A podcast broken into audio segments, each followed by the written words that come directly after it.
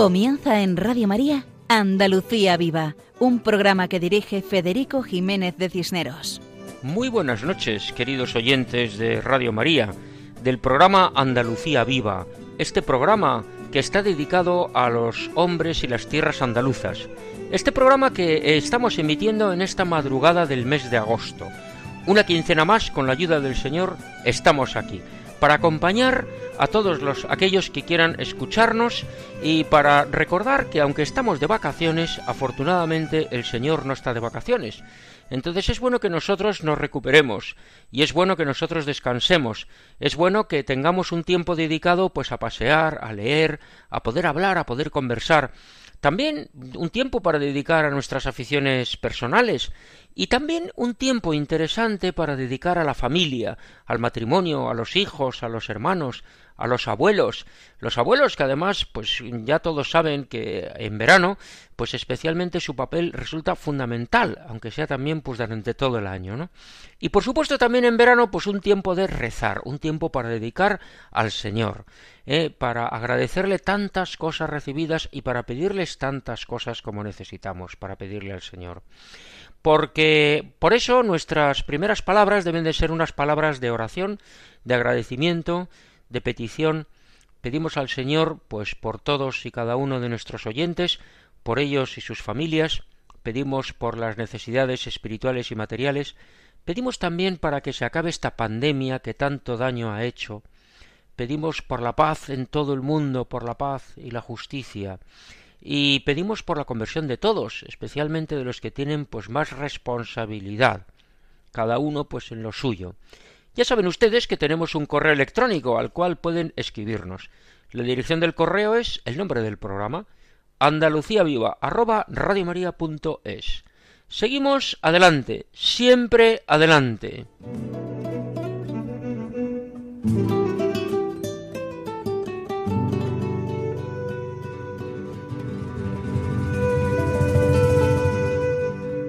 Decíamos que estamos de vacaciones y que hoy, precisamente hoy, el día 22 de agosto del año 2022, hoy es la fiesta de Santa María Reina, Santa María Reina. La Virgen es un ejemplo para todos, porque ella es completamente humana, y es la mujer que dijo sí a Dios, y por eso Dios pudo hacerse hombre en Jesucristo y protagonizar la redención, la salvación de todos.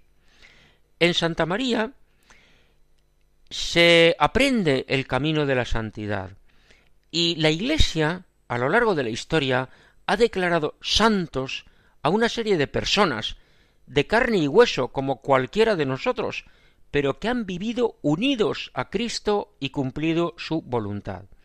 Algunos han sido declarados santos, pero en todas las familias y en todos los lugares conocemos personas que cuando mueren pensamos estamos seguros, estamos convencidos de que van al cielo, porque son personas que han hecho el bien, porque son personas buenas, porque son personas entregadas, porque son personas que han vivido unidas a Dios, porque son personas que han vivido el amor, el perdón, la misericordia, la generosidad, la amabilidad, la sonrisa.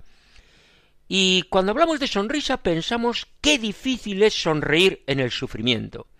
Pues bien, Aquí en Andalucía tenemos ejemplos de personas que han sufrido mucho y no han perdido la sonrisa.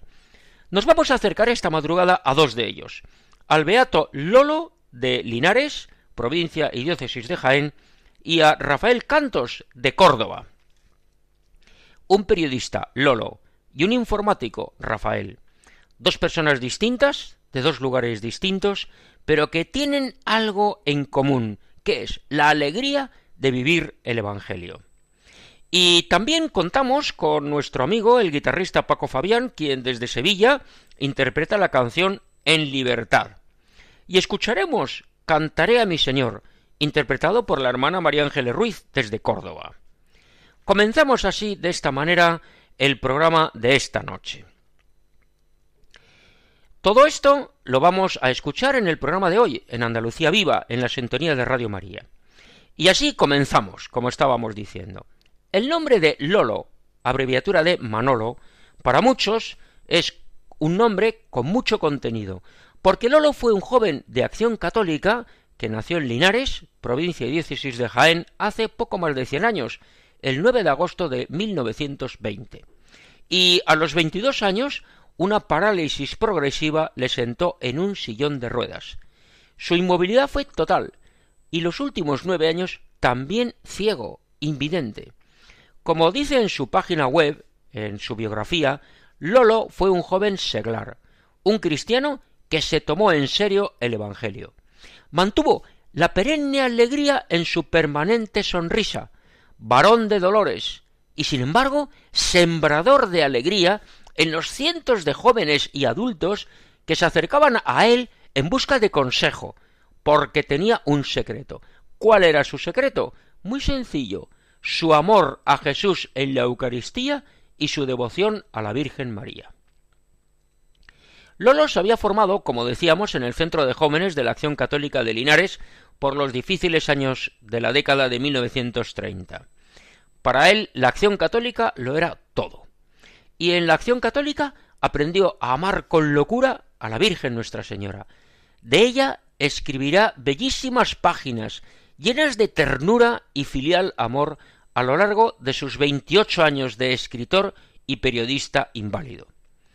Y en la acción católica, ahí es donde forjó su fervor eucarístico que le marcó para toda la vida. Ahí quedan sus escritos sobre la fiesta del Corpus Christi, sobre el jueves santo o sobre el sacerdocio. Ya paralítico, desde el balcón de su casa, situada justamente enfrente de las puertas de la parroquia de Santa María de Linares, donde él había sido bautizado y donde ahora reposan sus restos mortales, desde el balcón, decíamos, hacía un alto en sus trabajos de escritor paralítico y decía Ahora, frente a frente con el sagrario, voy a echar con él un parrafillo. Con él se refiere a Jesucristo.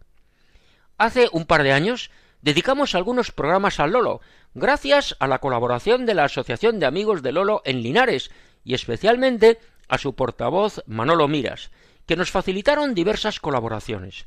Esta noche dedicamos unos minutos a Lolo y comenzamos con el testimonio de Pepe Utrera, quien explica qué les animó a crear la asociación y a impulsar el proceso de canonización. Lo que vamos a escuchar a continuación es aquello que emitimos hace un par de años, pero que pueden ayudarnos ahora en estos días de verano a conocer mejor la figura de Lolo. Adelante, Pepe. Hace unos 30 años, los que éramos amigos de Lolo, nos reunimos y acordamos crear una asociación con el objetivo de dar a conocer el testimonio de Lolo e iniciar su proceso de canonización. Y ya hace trece años el Papa lo declaró, declaró heroicas sus virtudes, y dos años después lo declaró venerable, y ahora hace diez años lo proclamó beato, precisamente en estas fechas. Lolo es el primer seglar español no mártir beatificado en los últimos siglos, y dar a conocer la figura la vida y el testimonio de Lolo es el objetivo de nuestra asociación y eso es algo que nos llena de alegría. Y seguimos con la ilusión de que pronto se ha declarado santo y por eso seguiremos luchando. Muchas gracias, Pepe, por explicarnos ese carácter de Lolo como seglar beatificado no mártir, aunque un ejemplo ante el sufrimiento. Y escuchamos seguidamente a don Rafael Higueras, el padre Rafael Higueras, que también fue amigo personal de Lolo y que estuvo a su lado en el momento de la muerte, de su paso a la casa del Padre. Precisamente el Padre Rafael Higueras es el postulador de la causa de canonización de Lolo, y nos va a explicar el perfil eucarístico de nuestro personaje, esencial para comprender a Lolo. Adelante, don Rafael. Lolo eucarístico. Primero quiero recordar una anécdota típica en la vida de Lolo. Cuando se dijo la primera misa en su casa y pidió que pusieran la máquina de escribir debajo de la mesa que iba a ser el altar de la celebración, para que así, dijo él, las raíces de la cruz se entrelacen entre las teclas y todo mi trabajo esté presidido por la voluntad de Dios. Ya es un programa, el trabajo de Lolo mezclado con la fuerza de la Eucaristía. Una segunda anécdota es en su época de juventud, Lolo Tarsicio, y se acuerda después de, escribir aquella experiencia. ¿Por qué a mí el privilegio en medio de los obuses de llevar la Eucaristía por las calles? Conservamos con veneración aquellas cajitas de pastillas de Juanolas en las que él llevaba la comunión en aquellos años de la guerra. La Eucaristía es en Lolo, sin duda ninguna, una de sus características y de sus mejores perfiles, junto con el perfil de amor a la Virgen María. Verdaderamente es impresionante lo que cuenta el padre Rafael. Muchas gracias.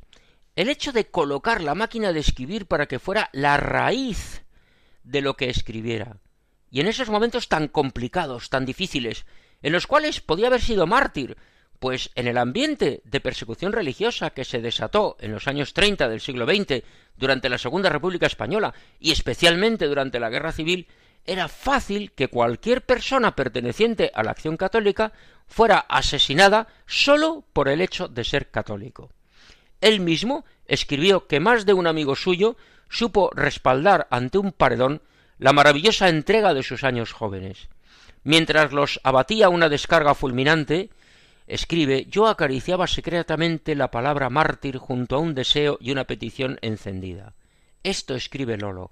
Él tenía dieciséis años y se convirtió en un nuevo Tarsicio, llevando la comunión a escondidas en esa caja de pastillas Juanola. Linares sufrió la persecución religiosa. Jaén es tierra de mártires de Jesucristo. Y muy relacionado con esa devoción eucarística está la devoción mariana de Lolo, que nos lo explica María Teresa Jiménez, presidente de la Fundación Beato Manuel Lozano Garrido. En María todos somos hermanos, y María es la fortaleza de Lolo. Adelante, María Teresa. La vida de nuestro querido Manuel Lozano Garrido, Lolo, estuvo toda ella cargando con la cruz, esa cruz que es nuestro signo de identidad, esa cruz que bien temprano se acercó a su vida y no se separó de él hasta el fin de sus días. Siendo todo esto muy duro, Lolo tenía muy dentro aquellas palabras que en la cruz Jesucristo le dijo a San Juan, ahí tienes a tu madre, y en él estábamos representados todos nosotros. Lolo la cogió en su corazón, la hizo su mejor compañera de su duro viaje. Cada minuto de su día, de su dolor, quiso imitar a su madre, a María, en el fiat que hizo al Señor. Quiere llegar a la santidad con ella y por ella vive constantemente su maternidad, sintiéndose bajo su mirada amorosa. Vive con fina sensibilidad su relación materno-filial. El hecho de tener una madre común a todos los hombres le descubre nuestra condición fraterna. En María todos somos hermanos, con más exigencias de amor mutuo. La vivencia, de su, la de su alma cuando se dirige a María es arrolladora. Busca fortaleza y la encuentra en María. Anhela vida interior y la halla en María de Nazaret. Su viaje a la Virgen de Tiscar en verano le reaviva su fervor mariano, le impresiona verse bajo su mirada. Su viaje a Lourdes le hace patente el sentido comunitario del dolor. Por el trabajo, el sudor, la soledad y los dolores que hemos de pasar alegremente, sin quejas, sin penas, sin tristeza, con entereza y conformidad, como tu madre estabas al pie de la cruz. Vamos a celebrar su centenario y queremos conocer mejor a Lolo, su vida y su obra, el primer santo seglar en mucho tiempo, que se abandonó en las mejores manos, en las manos de su madre, María, y con ella llegó al Padre. Muchas gracias, María Teresa, por tu semblanza mariana de Lolo. Nos quedamos con la idea de que Lolo se abandonó en manos de María, y en ellas llegó al Padre Dios, que es amor misericordioso. Lolo era periodista, y como periodista es un ejemplo para sus compañeros de profesión, buscador del bien, de la belleza y de la verdad. Así nos lo recuerda el periodista Alex Rosal. Hoy el mundo necesita más que nunca a una figura como Lolo, periodista, el Beato Lolo. En un momento en donde el periodismo ha perdido un poco la cabeza, el rumbo, con eh, guerras de intereses políticos, económicos, perdiendo el sentido de la verdad y de la justicia y también del bien común. Un periodismo en donde eh, de alguna manera es un campo de batalla de todo lo oscuro que hay en el corazón del hombre. Por eso que Lolo hoy cobra más interés y más necesidad y más urgencia en el mundo actual. Hoy Lolo representa ese modelo en el que todos los periodistas debemos de mirarnos, ¿no? El modelo de la búsqueda de la verdad, sobre todo del bien común, de la justicia, el periodismo que ennoblece todo lo bueno, que resalta lo positivo que hay en las personas y en este mundo. Por eso que hoy más que nunca, Beato Lolo, te rogamos que intercedas por nosotros, por todos los periodistas, por el periodismo, por la lucha de la verdad y del bien común. Así sea. Muchas gracias a Alex Rosal por sus palabras y nos unimos a su oración pidiendo que los periodistas busquen siempre la verdad, porque Lolo es un ejemplo para los periodistas. Ángel Esconde, que también es periodista, redactora jefe de la agencia de noticias de televisión ROM Reports, destaca que era noble, limpio y esperanzador. Adelante, Ángeles. Noble, limpio y esperanzador. Así quería Lolo que fuera el trabajo del periodista, así lo deseaba desde lo más profundo de su corazón cuando le regalaron aquella máquina de escribir que todavía podía usar porque tenía algo de movilidad en los dedos. Esas tres palabras son una maravilla de la que tenemos que aprender todos los que nos dedicamos a este oficio del periodismo, el mejor oficio del mundo, del que Lolo fue maestro y artesano, una persona que inválida en silla de ruedas, que pasó casi una década ciego además, no dejó de ejercer esta profesión tan bella y noble que a veces tiran muchos por tierra y arrastran como si fuera un trapo, pero Lolo la engrandeció, la embelleció, la hizo santa, él hizo santo el periodismo y él creó aquellos grupos maravillosos, los grupos Sinaí, donde enfermos y religiosos, religiosas de clausura rezan por los periodistas, por los medios de comunicación, saber que tenemos ese colchón detrás, saber que eso nos lo dio Lolo, es una alegría con la que podemos ejercer de otra forma este oficio, el más hermoso del mundo, el mejor del mundo, como decía Kapuczynski. Ciertamente, Lolo hizo santo el periodismo y además creó los grupos Sinaí, donde otras personas rezan por los periodistas, para que digan siempre la verdad y busquen el bien. Agradecemos a Ángel Esconde su participación. Lolo fue un magnífico periodista del siglo pasado, y nunca mejor dicho, con su máquina de escribir. Ahora seguro que utilizaría los ordenadores y todas las nuevas tecnologías, todos los avances informáticos que tanto ayudan para elaborar un periódico. Bien, pues además de todo este cariño y admiración que tienen hacia Lolo quienes le conocieron, Lolo también tiene su canción, la canción del centenario, compuesta por Mabelé, un grupo de música católica de Jaén. Su portavoz Marielsa Rodríguez interpreta la canción del centenario que escuchamos a continuación.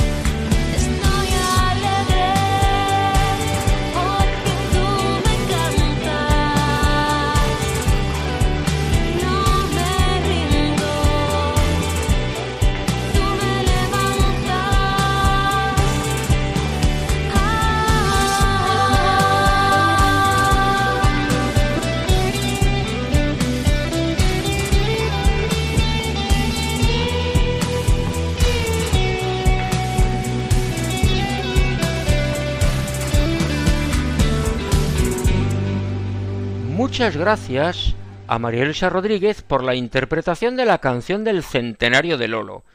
Nos recuerda la alegría de Lolo y cómo transmite esa alegría desde el dolor. Vive alegre porque vive unido a Jesucristo.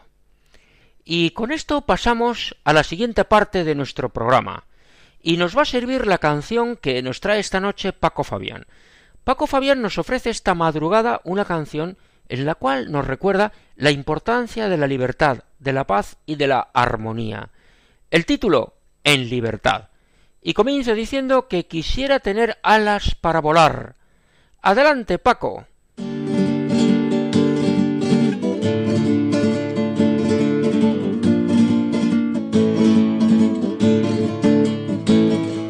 Apreciados amigos de Radio María, muy buenas noches.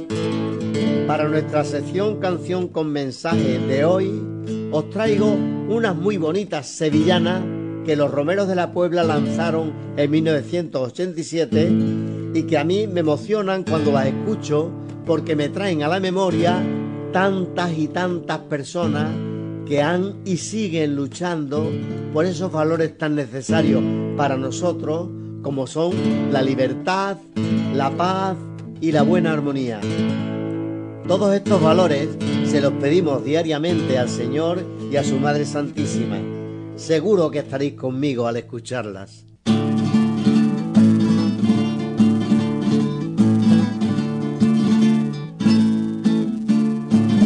Quisiera tener alas para volar,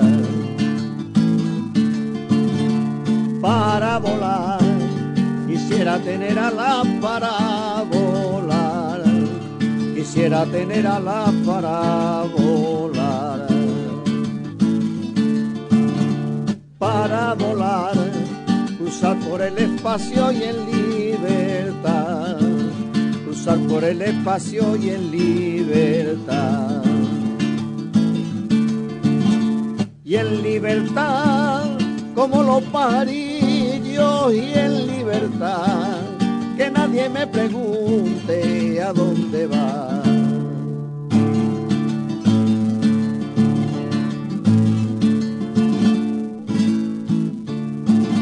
Camino sin fronteras quisiera ser. Quisiera ser. Camino sin fronteras quisiera ser. Camino sin fronteras quisiera ser. quisiera ser, sin prisa ni motivos para volver, sin prisa ni motivos para volver. Y en libertad, como los pajarillos, y en libertad, que nadie me pregunte y a dónde va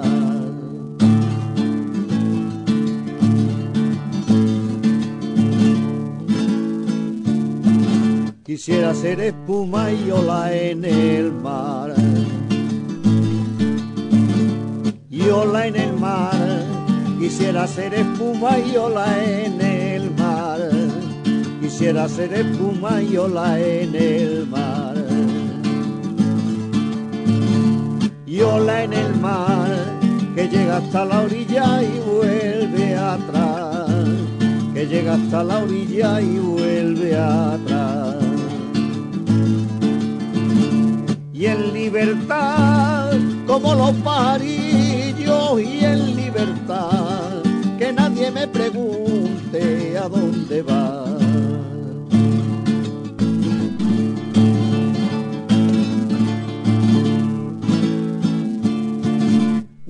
Un beso cada día y al despertar.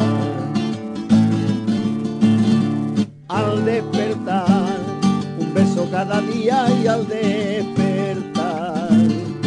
beso cada día y al despertar. Al despertar, de labios que me den en libertad, de labios que me den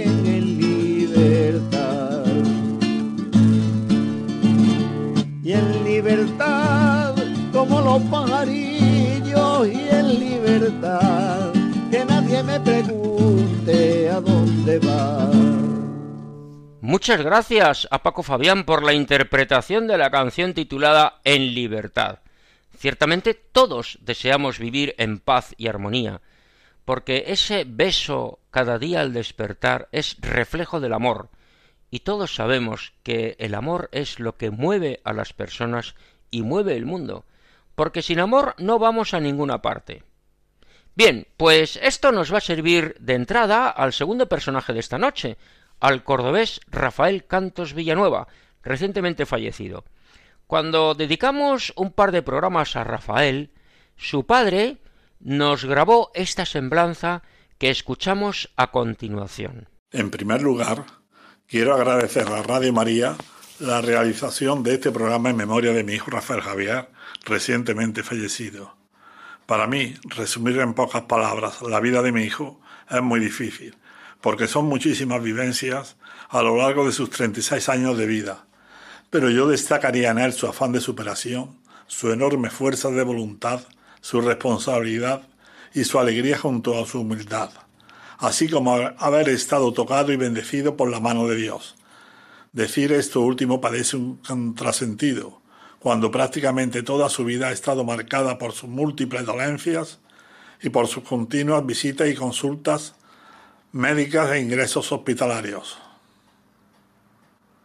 Hace unos días el sacerdote de mi parroquia decía en su homilía, hablando de Job, que el Señor pone las pruebas más duras y dolorosas a las personas que más quiere para purificarlas y llevarlas a, la santidad. Mi hijo para mí es un ejemplo de ello. A pesar de todo ello, jamás se quejó de por qué le pasaba todo eso, ni siquiera cuando con apenas seis años perdió prácticamente la vista. El Señor se encargó de demostrarnos que estaba bendecido por su mano, por la cantidad de bendiciones que recibió individualmente a lo largo de su vida, entre las que destaco la de dos papas, Juan Pablo II en Roma y la de Benedicto XVI en la JMJ de Madrid de agosto de 2011 a esas bendiciones hay que sumarle las de cardenales, arzobispos, obispos y sacerdotes. Recuerdo que el día de su primera comunión, el sacerdote que se la dio, que era uno de los capellanes del hospital cuando estuvo desahuciado, dijo esta frase.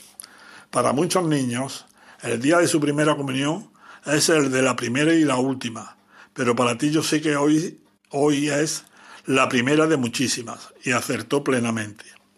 Su aspecto físico bajito se quedó con casi la misma estatura que tenía con seis años y con la cara deformada y otras minusvalías, hacía que atrajese la mirada hacia él, lo que servía, estoy seguro, para llevar al Señor a muchas personas. Y como un ejemplo de ello, uno de los últimos que recuerdo fue en un ingreso en el Hospital Reina Sofía de Córdoba, el pasado mes de mayo. Mi hijo hacía venir todos los días al capellán del hospital para que le diese la comunión e incluso un día le, confesó y le dio la, unión, la unción de enfermos. Su vecino de habitación no quería saber nada de esas visitas del sacerdote y se ponía a leer el periódico o a escuchar la radio, pero con el paso de los días el estado de esta persona se iba agravando y al décimo día falleció, no sin antes pedir que viniese el sacerdote para confesarlo y darle la extrema unción. Pienso que el ejemplo de mi hijo fue determinante para que esta persona cambiase su actitud. Otra demostración de que estaba tocado de la mano de Dios es que además de tener su ángel de la guarda, también el Señor le puso en su vida a la Madre Genoveva Torres Morales y también en la tierra una madre ejemplar. Y como decía un amigo suyo en las palabras que le dirigió, tras su muerte, de tal palo, tal astilla. Para Rafael Javier no había obstáculos. Quiso estudiar informática para ayudar a los ciegos y deficientes visuales a pesar de que le dijeron en la escuela, antes de empezar el primer curso, los responsables de ella, que eso era imposible para él. Y sin embargo, obtuvo el grado de ingeniero superior en informática sin perder un solo curso. Otra muestra de que para él no había obstáculos es la de su asistencia a la JMJ de Madrid 2011. Había trabajado muchísimo en la Delegación de Juventud de Córdoba en su preparación y su ilusión era ir con todos sus amigos a ella. Sin embargo, un mes antes, le dijeron que con la delegación no podría asistir, dado sus padecimientos y limitaciones, así como que iba a ser extenuante y que nadie podría dedicarse a estar ayudándole todo, todo el día. pero en vez de tirar la toalla buscó la forma de asistir a través de la ONCE para ir con los discapacitados visuales, llevando, por supuesto, un acompañante que le hiciese de lazarillo, y cómo no, su madre cogió ese papel. Pero estoy seguro que fue planeado por el Señor para que pudiese recibir la bendición de Benedicto XVI. Sabemos que el Señor nos habla a través de otras personas o por otras señales. Y en mi hijo ha sido una constante la fecha en que sucedían los acontecimientos, como que su trasplante fuese un 24 de octubre, día de San Rafael en Córdoba, siendo el santo de él, de su madre y mío, y muchísimas más que sería muy largo detallar. Por eso el día de su muerte, el 21 de noviembre de 2020, también fue un día señalado, porque ese día se celebraba la presentación de la Virgen María. También un 21 de noviembre de otro año se inició la causa de canonización de la Madre Genoveva. Y mira, y mira que hay días en el año. Por último, ese mismo día se celebraba el último día del triduo al Señor de la Fe, titular de la Hermandad de la Cena, al que acompañó 15 años de Nazareno.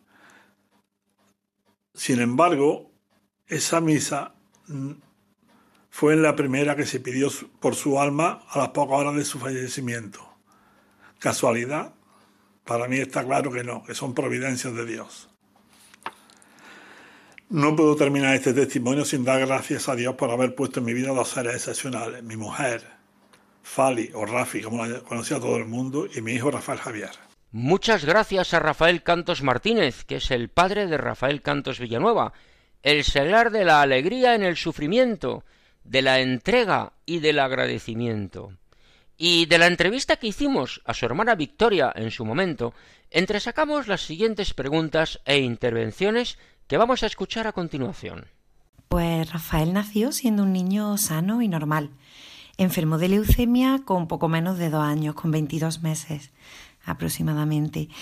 Fue una enfermedad muy dura y más en un niño tan pequeño y tras muchos tratamientos de quimioterapia y otros de mantenimiento, estaba en remisión total y la leucemia parecía superada. Sin embargo, cuando tenía seis años, la enfermedad volvió a aparecer y las recaídas en esta enfermedad son peores que en un primer momento la propia enfermedad. Y así fue en él. Estuvo desahuciado por los médicos porque no respondía a los tratamientos y contrajo un hongo hospitalario llamado pseudomona, que literalmente lo comió vivo. El tabique nasal, el paladar, le afectó al nervio óptico y se quedó ciego en un primer momento, aunque después recuperó algo de visión, pero solo un 15% en el lateral del ojo derecho. Con este cuadro, las hemorragias por la boca eran continuas, todos los días prácticamente tenían que ponerle transfusiones de sangre o de plaquetas. El cerebro, según los médicos, pues estaba irreversiblemente dañado le hicieron un tag y en palabras de ellos decían, si sale de esto, que no va a salir, quedará como un vegetal. Bueno, esta situación dramática se prolongó cerca de un mes, hasta que un buen día apareció una profesora suya de las Teresianas, María Dolores, con una estampa de una monja, la Madre Genoveva Torres Morales, de la que no habíamos oído hablar nunca, y le dijo a mi madre que se la enviaba a una amiga de Sevilla y le había pedido que hiciera la novena a esa monja que estaba en proceso de beatificación. A los pocos días llegó la novena, traída en mano por esa señora de Sevilla, que tampoco conocíamos de nada, que se llama Carmen Mari, que desde entonces es de la familia. Y a partir de ahí la situación casi de inmediato cambió radicalmente.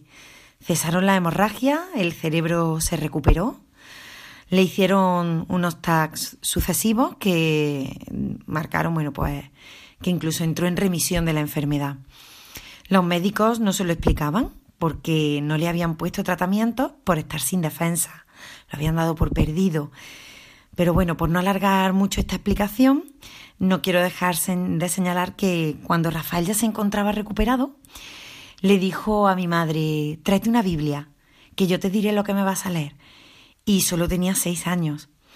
Estuvo ingresado en el Hospital Reina Sofía de Córdoba desde el día 2 de marzo hasta el 2 de julio de 1991, cuatro meses en los que tuvo una situación muy, muy dura. Verdaderamente los caminos del Señor son inescrutables. Cuando humanamente todo parece perdido, Dios se sirve de una persona desconocida para manifestar su grandeza ante todos. Pero continúa, por favor. Sí, bueno, pues para ver la posibilidad de reconstruirle todo lo dañado en la cara, el tabique nasal y el paladar, lo enviaron a una consulta de maxilofacial en el Hospital Valle de Brón de Barcelona y tras consultar con hematología en ese mismo hospital, decidieron que lo prioritario era el trasplante de médula ósea y taparle el hueco del paladar con una prótesis y más adelante pues ya cerrarle la nariz. Sin embargo, eso no se hizo y ha sido su seña de identidad toda su vida. El trasplante de médula fue muy duro y se lo hicieron en el hospital, como digo, Valle de Brón de Barcelona, recién cumplidos los siete años. Precisamente el día 24 de octubre, que es el día que se celebra en Córdoba por privilegio especial San Rafael. Mi madre se llamaba Rafaela, mi padre también se llama Rafael y coinciden ¿no? en, en el día de, del santo, ¿no? que coincide con, con el día en que le hicieron el trasplante. La suerte es que yo era compatible con él en un 99%, así que las escuelas posibles eran escasas. Sin embargo, con la suerte que iba teniendo, le ocasionó una esclerodermia de la piel, que esto no le permitía que su piel diera de sí y todo lo que conlleva pues de problemas de movilidad porque imaginaros no tener flexibilidad completa de brazos, de piernas o incluso de los dedos de la mano izquierda, no podía extenderlos por completo.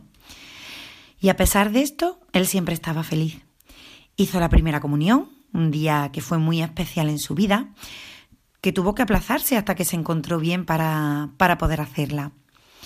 Años más tarde tuvo otra serie de problemas sobrevenidos, como una diabetes, problemas cardíacos, le tuvieron que poner un marcapasos a vida o muerte. Su vida fue como una montaña rusa, lo mismo estaba bien que en cualquier momento podía aparecer otra dificultad. Y también como un niño, como un chico normal, pues tenía sus hobbies. Además de la informática, sobre todo le gustaba coleccionar trenes eléctricos. En casa tenía una maqueta que le hicimos y disfrutaba muchísimo. Se los conocía a la perfección, distinguía unos de otros sin problema y creedme que no es fácil. Y últimamente estaba organizándolo todo para hacerla digital. Pero bueno, una pasión de coleccionista que, que no pudo completar. Has dicho que la primera comunión fue uno de los días más importantes de su vida. Entendemos que era plenamente consciente y que Jesucristo se convirtió en su mejor amigo, especialmente a partir de ese día de su primera comunión. Cuéntanos cómo vivía la fe, personalmente, en familia, con sus amigos. Su vida fue la de un Cristo vivo, ofreciendo el sufrimiento desde bien pequeñito. Nosotros pertenecemos a una familia creyente y cristiana, pero la enfermedad de Rafael hizo que nos agarrásemos más aún a Dios para intentar comprender todo lo que iba pasando y podemos descubrirlo en cada uno de los momentos más duros de la vida de Rafael, aun sin entender por qué iba ocurriendo todo. Y tenemos que agradecerle a Rafael que nos haya acercado tanto a Dios y así saber que todo pasa por algo y por alguien. Rafael nos hizo entender que Dios no quiere nuestro sufrimiento, y así lo vivió él en su vida. Lo que le pasaba era permitido por Dios para un bien mayor. Su apariencia física no era la mejor, ni siquiera la de una persona que podríamos decir normal, más bien al contrario, pues llamaba la atención por esa apariencia, pero todas esas dificultades, el rostro, la ceguera, la piel, le permitían que los demás se fijaran en él, y él aprovechaba esto, así lo acercaba a Dios, y reconocía sus problemas físicos como su llave con los demás, lo que le servía para mostrarle el verdadero rostro de Dios, porque claro, no dejaba indiferente a quien se cruzaba con él, primero físicamente, que es lo primero en lo que nos fijamos de alguien, pero luego espiritualmente. ¿Cómo una persona con tantos problemas y dificultades puede ser tan feliz? Pues por algo tan sencillo como tener a Dios en su vida. Y él quería que los demás también lo descubrieran. No se lo quería guardar solo para él. En su vida recibió en varias ocasiones la unción de enfermo y a mí me llamaba la atención que la acogía como aquello que le daba fuerza para superar otro bache, sin miedo, confiado a la voluntad de Dios. La última vez fue la misma mañana de su fallecimiento. Nunca mostró miedo o temor. Al contrario, él sabía que se iba, como así nos lo dijo, pero sin dramas. Dios lo llamaba ya definitivamente y él estaba preparado. Eso, dentro de la dureza del momento, deja una paz y una tranquilidad absolutas, porque sabemos dónde está y con quién. Además, a lo largo de su vida se ha enfrentado muchas veces a la muerte. Primero porque ha estado cerca de ella en muchas ocasiones y segundo porque ha vivido esta experiencia en muchas personas cercanas en el hospital, incluso de niño cuando estaba ingresado y conocía a tantos otros niños que no lo superaban. Él no entendió jamás que era el final. Al contrario, era un paso al que todos estamos llamados y que debíamos prepararnos para cuando llegara ese momento. Y yo pienso que él se preparó muy bien. Vivía la Eucaristía y el sacramento de la confesión de forma habitual, y eso le daba la fuerza para seguir dándolo todo en su vida sin descuidar nunca a Dios. De hecho, cada vez que ingresaba últimamente en el hospital, tenía el teléfono personal del capellán del hospital y lo primero que hacía era llamarlo para decirle en qué habitación estaba y que le acercara la comunión. Era su mejor medicina. Cuando se quedó prácticamente ciego, con seis años, tuvo que volver a aprender a leer, pero esta vez en, en braille. Lo aprendió en solo tres meses, algo espectacular, ¿no? Era un niño muy interesado por todo y muy inteligente. Nunca repitió un curso y fue capaz de estudiar ingeniería informática superior también en braille, de hacer un máster. Es decir, se planteaba todo como un reto que podía superar y a su vez pues le decía a los demás que si él podía con todas sus dificultades, ellos también podían, solo tenían que querer. Demostraba una capacidad de esfuerzo y superación admirables. Su vida laboral, sin embargo, no fue como a él le hubiera gustado, porque aunque nos parezca mentira, aún hoy hay muchas reticencias a contratar a alguien con discapacidad, solo aparente, como ya he dicho, pero cuando ha trabajado en alguna empresa ha cumplido como el que más y como le comentaban siempre, el resultado de su trabajo ha sido fantástico. Siempre han estado muy contentos con su trabajo, pero ha tenido que combinar estos trabajos como informático con ingresos hospitalarios y eso no es fácil. De hecho, el último contrato lo firmó cuatro días antes de su fallecimiento y estaba muy, muy ilusionado con el trabajo que tenía por delante. Pero su fallecimiento fue muy rápido y no pudo llevarlo a cabo. Aunque en los últimos días de hospital, en la habitación, estaba mentalmente organizando cómo iba a hacer el trabajo y me comentaba algunas cosillas que tenía que resolver. Sus enfermedades no lo paraban ni en el hospital. Verdaderamente ejemplar. Es una vida inagotable, pero tenemos que acabar la entrevista. Muchísimas gracias, Victoria, por tu testimonio, que estamos seguros puede ayudar a muchos de nuestros oyentes, o mejor dicho, a todos nuestros oyentes. A los que tengan alguna dificultad, que miren a Rafael. A los que conozcan personas con dificultades, que les hablen de Rafael. A los que no tengan dificultades, que piensen en Rafael.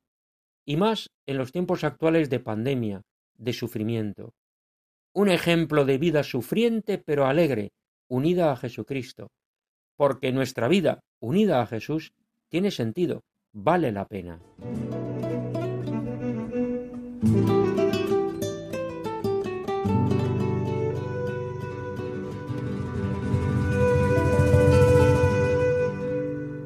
Muchas gracias a Victoria Cantos Villanueva, la hermana de Rafael Cantos, por su testimonio, por sus palabras, hablándonos de la vida tan interesante y tan entregada y tan unida a Jesucristo que es la de su hermano Rafael. Y nosotros, seguidamente, vamos a escuchar una canción, una canción que nos va a interpretar desde Córdoba precisamente la hermana María Ángeles Ruiz.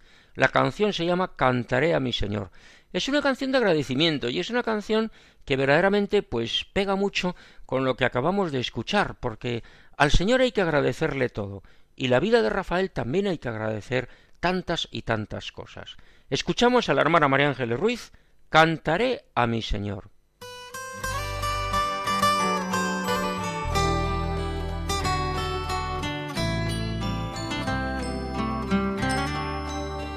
En la mañana cantaré a mi Señor, cantaré a mi Señor, porque Él es la vida.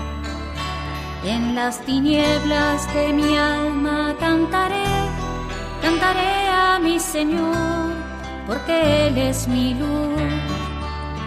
Alabaré su nombre y su poder, por su bondad que nos inunda, cantaré. Alabaré su grandeza y el gran don de la fe, todos los días de mi vida cantaré.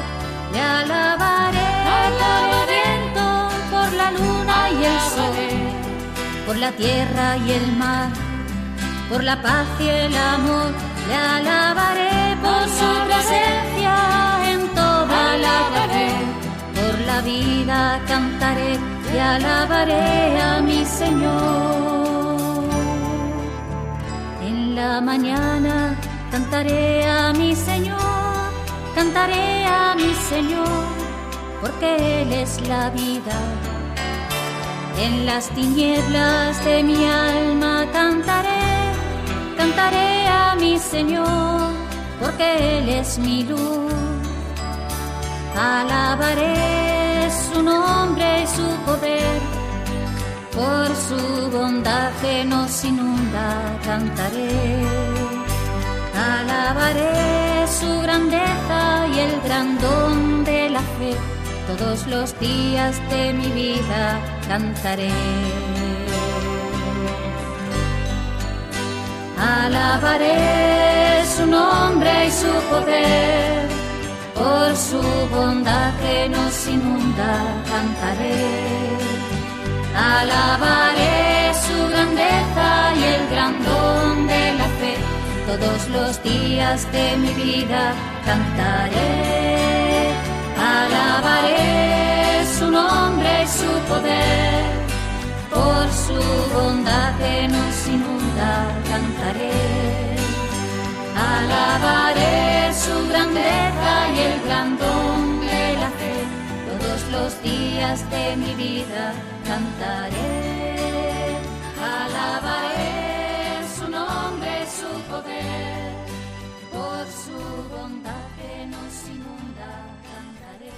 Muchísimas gracias a la hermana María Ángeles Ruiz por la interpretación de la canción Cantaré a mi Señor. Y antes de terminar esta parte dedicada a Rafael Cantos, nos gustaría escuchar también nuevamente aquel testimonio que nos mandó el padre Pedro Cabello, que conocía a Rafael desde hacía muchísimos años. Escuchamos a continuación su testimonio. Para mí hablar de Rafa Cantos es hablar de alguien muy especial. Lo conocí hace 13 años cuando comencé a ser delegado de juventud y desde ese momento y todos los años que estuve trabajando en la pastoral juvenil, él trabajó codo con codo conmigo. En este tiempo se habla mucho de los héroes sin capa, ¿no? Rafa para mí ha sido uno de ellos, ¿no? y además con mayúscula. Un modelo de lucha, de superación, modelo también de fe.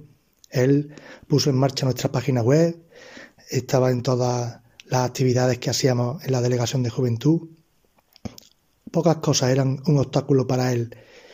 Incluso fuimos a Fátima juntos en una peregrinación. ¿Cuánto he aprendido de él? eh? ¿Y cuánto he compartido con él? Él ha sido tremendamente feliz con su familia, con sus amigos.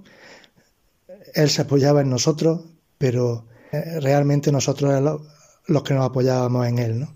Muchas gracias al padre Pedro Cabello por sus palabras sobre Rafael Cantos. Y queridos oyentes, se nos acaba el tiempo. Hemos llegado al final de nuestro programa de hoy y queremos agradecer a todos los que han colaborado. Gracias a Pepe Utrera, al padre Rafael Higueras, a María Teresa Jiménez, a Ale Rosal, a Ángel Esconde y a Mabelé por su colaboración en la parte dedicada al Beato Lolo.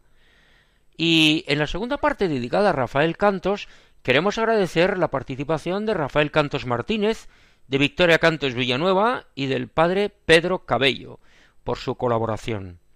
También queremos dar las gracias a Paco Fabián y a la hermana María Ángeles Ruiz por sus canciones. Y finalmente, pues reciban un saludo de corazón de quien les habla, Federico Jiménez de Cisneros, para servir a Dios y a ustedes. Y recordarles que pueden comunicarse con nosotros en el correo electrónico del programa andaluciaviva@radiomaria.es. Dentro de una semana es el turno de nuestro programa hermano titulado Navarra, que desde Pamplona dirige Miguel Ángel Irigaray, a quienes mandamos un saludo desde el sur peninsular. Dios mediante, nosotros nos encontraremos dentro de dos semanas, el lunes 5 de septiembre, a la una de la madrugada, que son las doce de la noche, en nuestro querido archipiélago canario, tan vinculado históricamente y actualmente también a Andalucía. Y nos despedimos aconsejando que continúen con la sintonía de Radio María, la emisora que cambia la vida. Que tengan muy buenas noches y que Dios nos bendiga a todos.